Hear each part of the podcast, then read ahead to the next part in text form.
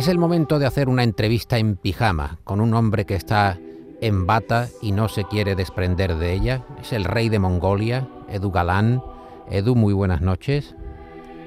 Hola, muy buenas noches. Qué gran presentación, Paco. Pero toda cierta. O sea, eh, estoy en bata porque, claro, yo vivo en Madrid ya que hace un, un frío de narices. He hecho mucho de menos Andalucía, Sevilla, porque de verdad mm, parece que em, vienes al mundo, vives en el mundo metido en una bata estas, estas últimas semanas, ¿no? Y, es un poco deprimente, la verdad. Pero hay que demostrar la fortaleza en el invierno. ¿Es esto necesario, Edu? ¿Por qué, ¿Por qué nos exigimos estas pruebas físicas? Ya sabes que hay incluso algunas teorías religiosas fundamentalistas norteamericanas que alaban el, rigor del frío, exponerse al frío como una suerte de, sacrificio, de expiación. todo esto es necesario, Edu. No, no, para nada. Yo creo que realmente el, ser humano eh, ha, desarrollado la tecnología precisamente para evitar esto. Y entendiendo que también una bata, un hornillo, eh, son, forman parte de la tecnología humana para no caer en esos integrismos religiosos que te pedían, ¿no? La, que viene desde la antigua Grecia, tú sabes, eh, que te pedían la digamos, el, sufrimiento para llegar a un, a un estado de conciencia superior o a conectar con los dioses. Yo prefiero, no, yo prefiero no conectar con ellos ni llegar a un estado de conciencia superior. Prefiero no pasar frío, Paco. Me conformo con mi naturaleza de bípedo modesto. No, no, quiero llegar a mucho más. Has escrito sobre el síndrome de Woody Allen. Es un libro que maneja distintas claves. Está publicado en debate. Analiza y suma información, quizá como un antídoto, Edu, para este, esta cacharrería, este amasijo de, de información de tam tam, tú lo desmenuzas todo, haces un recorrido ah, biográfico, ah, un dietario de lo que fue sucediendo entre Woody Allen, su familia y, y su propia mujer, Mia Farrow. Ah, citas a la Wikipedia como fuente de autoridad, como una suerte de ironía. Es decir, ¿qué, qué es mm, Woody Allen para la Wikipedia? Que es como el, gran marchamo, el estampillador de nuestro tiempo.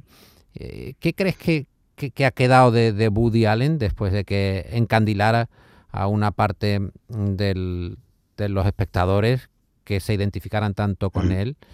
Eh, después de, toda la, crítica generalizada a su figura por el episodio de, intimidad con, sus hijos, con su familia. Eh, hay varias, varias, cosas que apuntas muy bien, Paco. La primera es eh, la idea de que vivimos en una época donde nunca, objetivamente, aparte los que somos un poco más mayores lo vivimos, eh, nunca ha sido más fácil conseguir información de cualquier tipo. Yo recuerdo en los 80, pues lo difícil que era conseguir un vinilo de, Bob Dylan y ahora está un libro eh, en inglés que necesitabas por una referencia, ¿no? Lo dificilísimo que era, lo tenías que esperar y ahora está todo a un clic y contradictoriamente em, cada vez es más fácil que entre esa, entre esa cacharrería en la que han convertido la información o en la que la información se convierte por estar disponible en este tipo de medio, eh, pues cada vez nos encontramos personas más desinformadas, que, que, mm, que no que, desconfían, ¿no? que desconfían de la información, que desconfían de los expertos, que desconfían, esto es un rasgo muy claro de los populismos, que desconfían de los medios de comunicación. Entonces, eh, em, para mí era muy importante demostrar, pero digamos prácticamente en un libro, que con información que, era, que es fácilmente encontrable, o bueno, hay, hay, detalles en el libro que no lo son tanto, pero que no hay nada, yo no, no me fui a entrevistar a nadie, ni no hay nada en, en el libro en la parte periodística, porque es una tiene una parte periodística y otra ensayo, eh, no hay nada en la parte periodística que, cualquiera no pueda encontrar sin dificultad en la hemeroteca de, New York Times o tal. Entonces, era esa idea de que con un poco de esfuerzo te puedes informar y entender la realidad en lugar de basarte exclusivamente en los, en los WhatsApps que te, que te mandan. ¿no?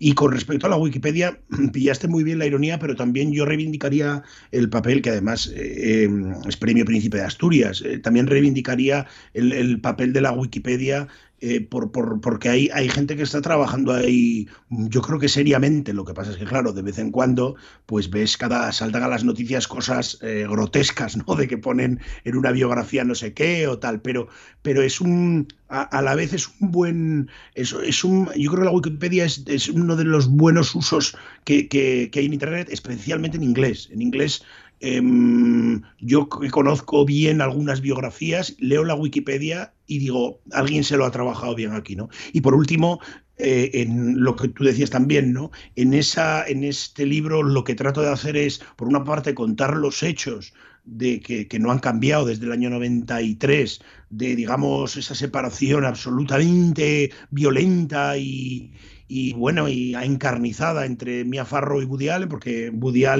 se enamora de una hija adoptiva de, de Mia Farrow, Sunji, entonces le acusa Mia Farrow de abusar de la hija común adoptada de, tanto de, por ella y por Woody eh, en agosto del 92, le acusa en ese, el momento álgido de la separación, ¿no? De, de que de, hecho hay un momento maravilloso, Paco, en el que ella ya completamente loca, evidentemente, ¿no? Porque es una traición total, ¿no? Le manda una carta de San Valentín, eh, en febrero se manda una carta de San Valentín y, ella incluye una foto de toda la familia con, con pero de verdad, con, con agujas enormes de tejer clavadas en la y un puñal en el y en el mango del puñal eh, envuelta la foto de la foto de Sun ¿no? Sí, sí, Entonces, el, texto, eh, eso es tremendo. Ese texto es fabuloso. Eh, lo, podemos, lo podemos leer literal porque dice, al término del rodaje, tú incluyes al término del rodaje de maridos y mujeres, que pues, se mezcla un poco la vida de... Y de hecho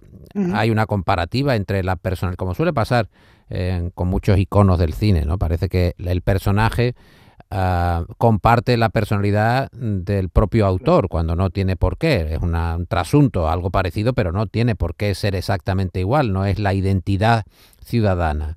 Pero es verdad que están rodando maridos y mujeres, se habla en siempre las películas de Allen tienen ese, esa controversia en el amor, los cambios de, relaciones, la intensidad o el abandono, la necesidad de del reencuentro y tú escribes, al término del rodaje, Woody regaló a Maya tres volúmenes de poemas de Emily Dickinson por su cumpleaños y la llevó a cenar a Raos, al lado del parque eh, Thomas Jefferson en Nueva York. El día de San Valentín le mandó una caja de bombones con forma de corazón y ella le devolvió una postal collage con una foto de la familia enmarcada en un corazón dorado a la que había clavado agujas en los pechos de los niños y un puñal real a la altura del suyo.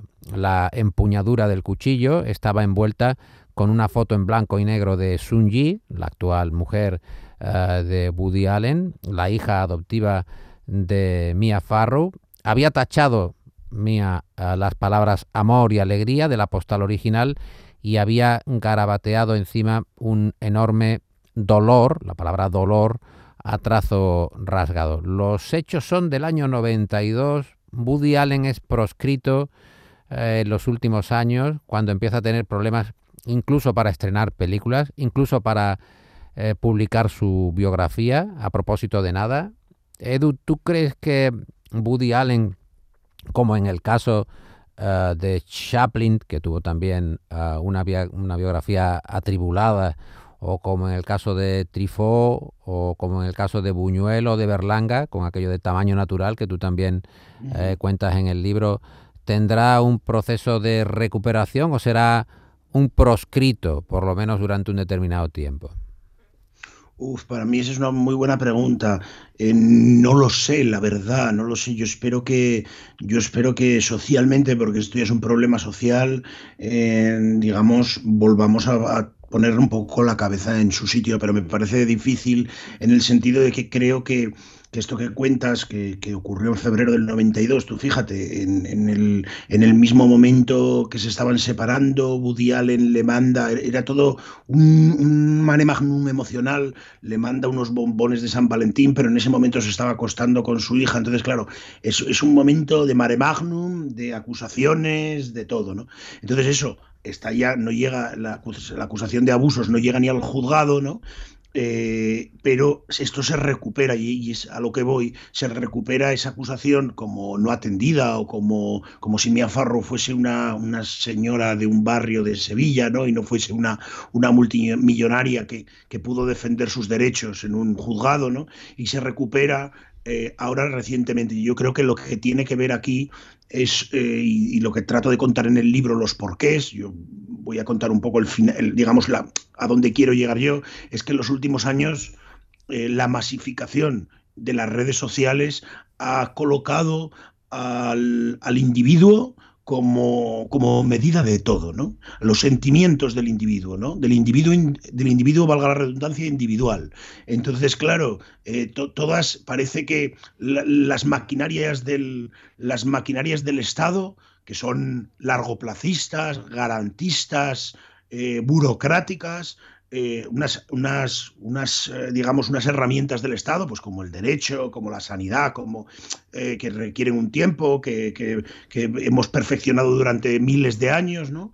ya no valen porque hay unas multinacionales que nos responden a nuestros sentimientos mucho antes, ¿no? Entonces, eh, nosotros ante el caso de Woody, el caso Woody Allen, que es lo que sería el síndrome, la parte central, reaccionamos con repugnancia. Hay, una, hay un activismo feminista ¿no? que actúa con repugnancia hacia él y que pide que sea condenado instantáneamente, tanto él como su personaje en la ficción y sus obras. ¿no? Y, y esto es reforzado una y otra vez en redes sociales que, que, que van, que van eh, digamos, cohesionando cada vez más esos grupos y ellos creen que tienen realmente razón para eliminar em, derechos tan importantes, en mi opinión, Paco, como la presunción de inocencia y, como otras cosas. Y está todo basado en un sentimentalismo que yo creo que, que, ese es mi problema para el futuro. Es un sentimentalismo tan, digamos, tiránico que, em, que les impide, yo he tenido conversaciones con activistas, les impide ver, separar obra de, autor. ¿no? El síndrome de Woody Allen puede ser paradójico, habla y desmenuza toda la peripecia judicial, la persecución mediática de Woody Allen a grandes trazos, eh, expone todos los razonamientos eh, e incluso eh, las peculiaridades de la relación entre Mia Farrow y Woody Allen, es decir, no esconde lo muy pintoresco que puede resultar para una relación convencional como vivían ellos, pero realmente supera a Woody Allen. puede parecer una paradoja, pero lo que creo que tiene de mayor interés el libro es exponer con un caso cómo funciona ah, nuestro mecanismo mediático global en general. Es decir, todos estamos eh, de alguna manera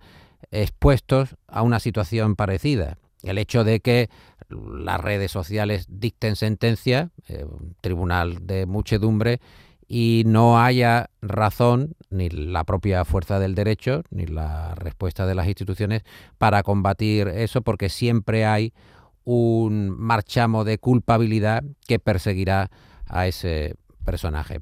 Querido Eduardo Galán, es para nosotros un placer que estés en el Flexo. Esperemos hacer más charlas en pijama y si no ya en bañador cuando llegue el buen tiempo. Sabes que te esperamos por Andalucía siempre. Espero que mm, tu natural Asturias te cobije y también tu adoptiva Madrid y que sigas reinando en Mongolia y en todas tus aventuras. Muchísimas gracias Paco, ha sido un placer volver a, a Canal Sur Radio, que ya sabéis que os aprecio mucho.